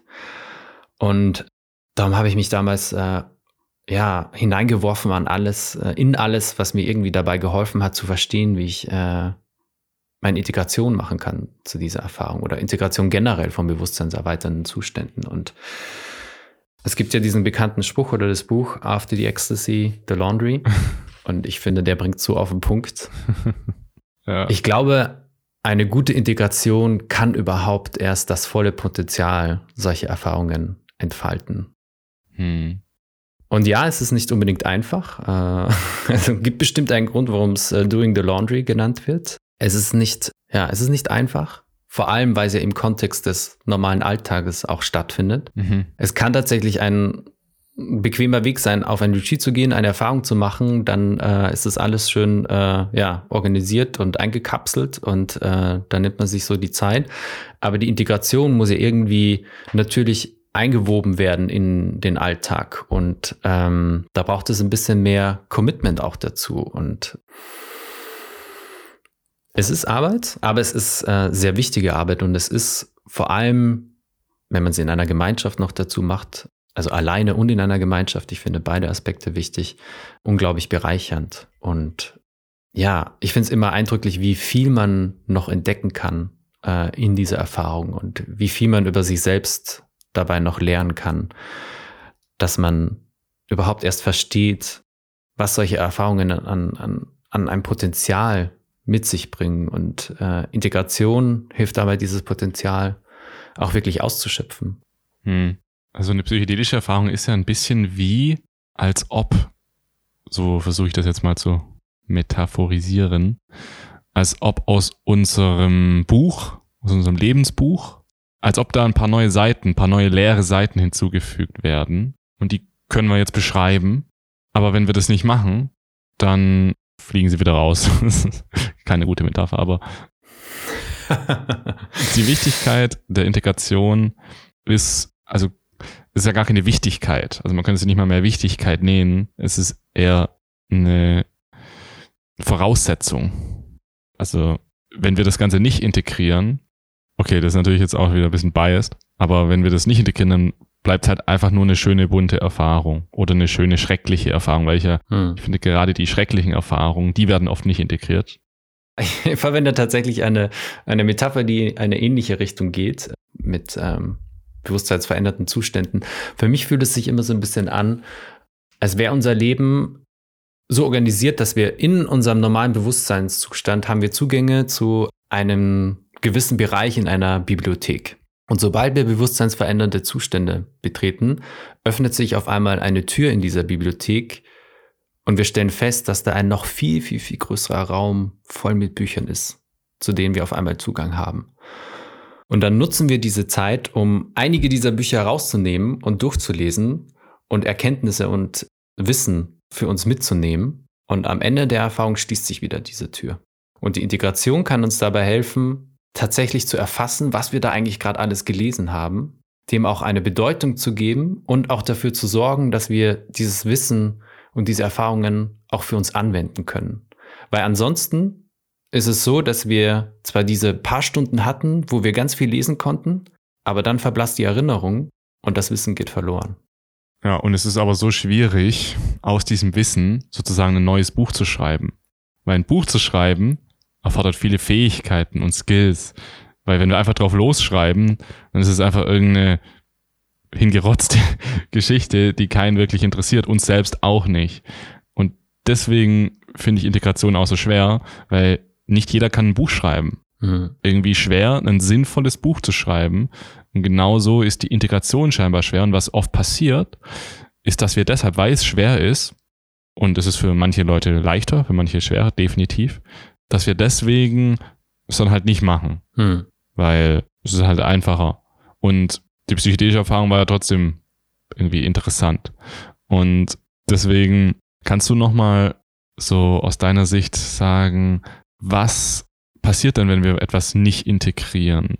Was ist jetzt so die, also wie können wir noch mehr Werbung für Integration machen? Weil in der psychedelischen Szene ist es halt, also psychedelische Szene ist es auch schon ein bisschen sehr nischig, aber es ist so ein bisschen, es wird immer noch ein bisschen komplett unterrepräsentiert. Also, weil auch niemand versteht, was es ist. Aber wie können wir oder wie, wie tust du auch dafür sorgen, dass Menschen die Integration ernst nehmen? Ja, ich glaube, es ist auf jeden Fall schwierig, weil wir eben in der Integrationsarbeit äh, in Konkurrenz mit etwas stehen, was einfach an einer Intensität äh, nicht zu überbieten ist. Ähm, also für viele, ich, ich habe irgendwie so den Eindruck, dass viele Integration durch einfach die nächste Erfahrung äh, ersetzen.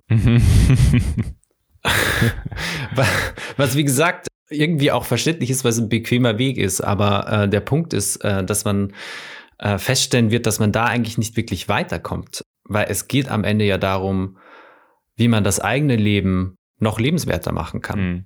Wie man ja dafür sorgt, dass man seine Beziehungen noch weiter verbessert. Seine Beziehung zu sich selbst, seine Beziehung zu den Menschen, die einem wichtig sind, aber auch seine Beziehung in, zu dieser Welt, zur Natur, zu dem Kosmischen. Und dafür brauchen wir ja einen Prozess, der uns so ein bisschen Struktur gibt und der uns auch dabei hilft zu verstehen, wo kann man denn da überhaupt ansetzen? Also was du gerade gesagt hast, mhm. es ist unglaublich schwer, so ein neues Buch zu schreiben. Ja, natürlich. Man, man weiß ja auch gar nicht, wie, wie soll man denn überhaupt anfangen? Die, die ersten Sätze sind immer die schwierigsten.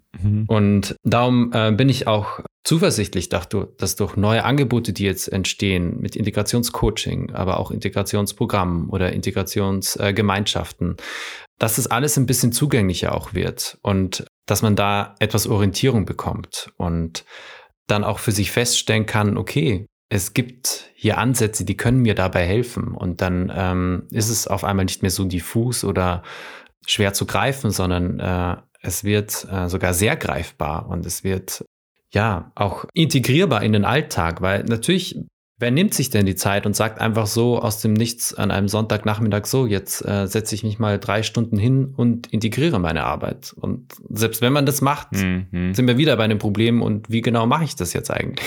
Also, wer sagt mir, ob ich das richtig mache? Oder das ist, es ist schon, es ist schon eine große Herausforderung. Aber es ist ja so ähnlich wie wenn man ganz normale Therapie macht, ist es ja auch nicht so, dass man am Montag eine Familienaufstellung macht, am Dienstag eine Psychoanalyse und äh, am Mittwoch dann äh, vielleicht noch Paartherapie und Donnerstag, Freitag dann noch die nächsten Therapien.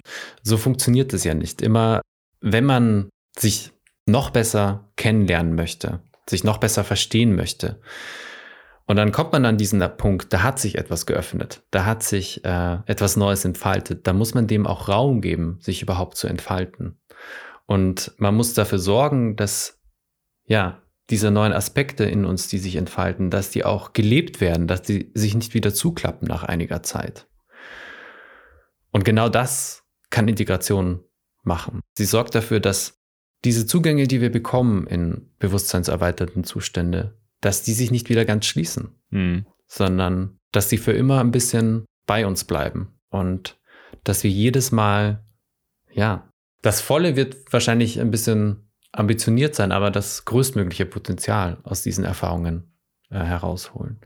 Und ich glaube, was auch ganz wichtig ist, wo Integration, warum Integration ganz wichtig ist, dass man sich natürlich auch verlieren kann in Erfahrungen. Mhm. Da sind wir wieder bei Narrativen.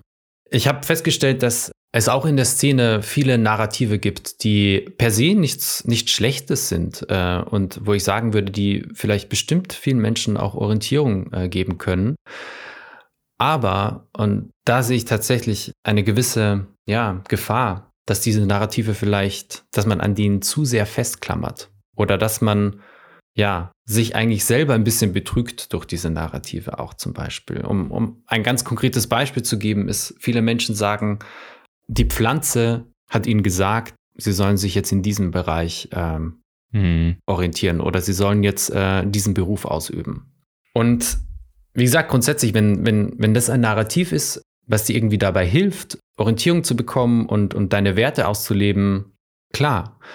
Aber es lohnt sich schon auch äh, zu hinterfragen, warum man solche gewisse Narrative aufbaut. Also warum, wa was sich denn falsch daran anfühlt zu sagen, ah, ich hatte diese Erfahrung und jetzt möchte ich in diesem Beruf tätig werden. Hm. Was fühlt sich da so schwierig oder falsch an zu sagen, dass es tatsächlich meine Entscheidung ist. Die, die Anregung kam vielleicht durch die Erfahrung, vielleicht kam da auch eine Erkenntnis, aber die Entscheidung ist meine. Die Entscheidung ist nicht von irgendeiner Pflanze, von irgendeiner Substanz oder irgendeinem anderen Wesen oder einer anderen Person, sondern es ist noch immer meine Entscheidung. Und ich sehe schon so ein bisschen die Tendenz, Verantwortung abzugeben, dass Leute ihre Geschichte jetzt äh, von den Erfahrungen schreiben lassen. Mhm. Die Erfahrung hat mir das gesagt und äh, weil ich diese Erfahrung hatte, äh, mache ich jetzt das. Und wie gesagt, als Anregung finde ich das wunderbar. Dafür machen wir solche Erfahrungen, dass wir neue Anregungen bekommen. Aber ein Schritt, der oft übersprungen wird, ist, dass diese Anregung dann trotzdem in uns verarbeitet wird und dass wir trotzdem einen Entscheidungsprozess durchgehen und eine Entscheidung treffen und damit auch eine Verantwortung übernehmen, die wir nehmen hm, hm. und die wir nicht einfach abgeben können. Und ähm, ich glaube, da hilft Integration auch dabei, das besser einordnen zu können und verstehen zu können, weil ich nicht glaube, dass die Menschen das machen aus totaler Ignoranz oder ähm, weil, weil es für sie tatsächlich einfach nur bequem ist, sondern ja, weil es einfach schwierig ist auch zu verstehen, was, was hier passiert und, und, und sich selbst verordnen zu können. Und ja. natürlich hat man ja immer die Facilitator auch äh, bei einem Retreat, die hoffentlich einem auch äh, so ein bisschen Orientierung geben. Aber ganz wichtig ist natürlich die Orientierung auch äh, im Nachgang, ähm, wenn dann ja das alles überhaupt erst verarbeitet wird und dann ähm, der Wunsch nach Veränderung kommt, dass dieser, dieser, dieser Wunsch nach Veränderung eben auch gut geleitet ist. Hm. Dass man, dass man nicht gewisse Dinge überinterpretiert oder äh, nicht zu sehr an Narrativen klammert, sondern gleichzeitig auch offen ist für andere Möglichkeiten, so dass man dann eben selbstbestimmt eine Entscheidung treffen kann. Selbstbestimmtheit ist, glaube ich, hier auch so das Stichwort, weil oft ist es so, dass wir die psychedelische Substanz sozusagen der die Verantwortung geben oder den Guides die Verantwortung geben. Das bemerke ich auch oft. Und da kriegst du dann auch entsprechend, also dann ist es oft so in der psychedelischen Erfahrung, sobald irgendwas passiert, was jetzt nicht dem entspricht, was ich wollte, dann sind die anderen schuld oder so. Oh, also ich bin auf jeden Fall nicht dran schuld. So, ich, ich kann nicht die Verantwortung übernehmen. Die, die Musik ist schuld. Die Musik. Es war, es war, hier war es zu warm, es war zu kalt. Es war irgendwie sowas. das ist auch so ein typisches Zeichen dafür. Und Patrick, wir sind jetzt schon relativ lang hier am Quatschen und ich glaube, wir haben das Thema Integration jetzt mal ganz gut grob angerissen. Und ich würde das gerne im Deep Dive auf einen zweiten Podcast verschieben, weil wir quasseln jetzt schon bald zwei Stunden. Uh. Und deshalb würde ich dir jetzt gerne, um das jetzt auch gebührend zum Abschluss zu bringen, noch eine Frage stellen, weil ich glaube, damit können wir jedem Zuhörer und jeder Zuhörerin nochmal etwas mitgeben. Und zwar, wie würdest du empfehlen, jetzt mal ganz generell gesprochen, die ersten drei Tage nach einer psychedelischen Erfahrung zu verbringen? Und da ist jetzt nicht wichtig, ob das jetzt eine hochdosierte Erfahrung war auf einem Retreat oder nur eine geringere Erfahrung. Aber was wäre so dein Rat, die Integration richtig zu starten, was mache ich nach einer psychedelischen Erfahrung? Also wirklich auch ab dem nächsten Tag nach der Erfahrung, so die drei Tage. Hm. Also ich muss jetzt leider doch eine Differenzierung machen zwischen hohen und nicht so hohen Dosen. Ja, ich, das habe ich mir schon gedacht. Tut mir leid. Aber es ist wirklich ganz wichtig, dass äh, wenn man eine sehr hochdosierte Erfahrung hatte, dass man dann im Nachgang erstmal sehr gut auf sich aufpasst, ähm, dass man sich körperlich was Gutes tut, dass man einfach mal sich nicht überfordert und gut ankommt. Und sobald man dann äh, sich erholt hat und sich Gutes getan hat, äh, kann man dann in den nächsten Schritt übergehen. Und diese Chance der erhöhten Neuroplastizität, die wir haben nach solchen Erfahrungen, tatsächlich nutzen und sich da schon ganz konkret zu überlegen, was kann ich denn jetzt an schon kleinen Veränderungen in meinem Leben beginnen? Und da geht es wirklich erstmal nur um die kleinen Veränderungen, kleine Rituale oder Verhaltensweisen, die man ändern oder einführen möchte. Nicht große Lebensentscheidungen, die haben noch Zeit, aber tatsächlich so kleine Veränderungen, von denen wir wissen, dass sie uns auf jeden Fall gut tun würden. Die Tage nach einer solchen Erfahrung sind die beste Möglichkeit, damit zu beginnen. Und äh, viele wissen ja, solang, sobald man etwas für zwei, drei Wochen macht, dann bekommt es ja internalisiert und dann fällt uns es auch leichter, diese Handlungen fortzuführen. Das heißt, diese paar Tage wirklich dazu nutzen, diese kleinen, aber oft wirklich wichtigen Veränderungen anzustoßen, von denen wir ganz tief in uns drin eh wissen, dass sie uns gut tun werden. Ja, sehr schön. Also ich glaube, das ist echt ein super Tipp, den man ganz einfach anwenden kann. Das ist super. Schön, Patrick. Damit sind wir am Ende angekommen. Ich bedanke mich ganz herzlich für dieses Gespräch. Ich fand es richtig schön. Ich fand's, ich habe die Emotionen in mir gespürt. Und das ist immer ein gutes Zeichen. Ich hoffe, dir ging es so ähnlich. Schön, auf jeden Fall. Danke dir für das Gespräch und ja, dass ich äh, etwas von mir und meiner Arbeit erzählen durfte. Gerne. Und wir werden deine Links natürlich auch in die Podcast-Beschreibung packen. Und natürlich, für viele, die es noch nicht wissen, wer sich wirklich für Integration mit Patrick interessiert, der oder die sollte beim Set und Setting Retreat vorbeischauen. Und da spielt Patrick auch eine Rolle. Aber dazu später mehr. Okay, gut. Kleiner Cliffhanger. du hast aufgepasst, was ich gesagt habe zu den Geschichten. Richtig. Dann danke, dass du da warst und tschüss. Danke dir, Jascha. Ciao. Und zurück sind wir hier nach diesem Gespräch. Ich hoffe, du hattest eine angenehme Reise. Ich auf jeden Fall. Meine Top-Erkenntnis war hier auf jeden Fall, den Tod als ständigen Wegbegleiter zu haben und sozusagen nicht wegzuschieben, denn er kann so ein großer Motivator für alles Mögliche sein. Ich finde es so unglaublich wichtig. Und ich freue mich so, dass der Patrick bei uns beim Set und Setting Retreat dabei ist und mitwirkt. Und ja, ich freue mich auf eine richtig tolle gemeinsame Zukunft mit ihm und vielleicht auch mit dir. Das heißt, wenn du dich für Set und Setting Retreat interessierst, check auf jeden Fall mal den Link in der Podcast-Beschreibung ab. Die Anmeldungen für nächstes Jahr sind offen. Wenn dir allgemein gefällt, was wir hier tun bei Set und Setting, dann würden wir uns mega über deinen Support freuen, weil ja, es finanziert sich leider nicht von alleine. Deswegen, wenn du uns eine gute Bewertung hier bei Apple Music, Apple Podcast oder bei YouTube und so weiter geben könntest, das würde uns sehr helfen. Vielen, vielen Dank. Ist nur ein kleiner Klick für dich, aber hilft uns sehr weiter. Und wenn du uns auch monetär unterstützen möchtest, dann haben wir Patreon. Den Link findest du ebenfalls in der Podcast-Beschreibung. Das ist eine Plattform, da kannst du uns mit einem monatlichen kleinen Beitrag unterstützen und hilfst uns dabei, diesen Podcast weiterhin von externen Werbefirmen fernzuhalten. um das jetzt mal ganz drastisch auszudrücken. Okay, also patreon.com slash check's ab, wenn es dich interessiert, wenn du uns helfen möchtest. Vielen, vielen Dank und wir sehen uns wieder bei der nächsten Episode, wenn es wieder heißt, herzlich willkommen beim Set und Setting Podcast und tschüss.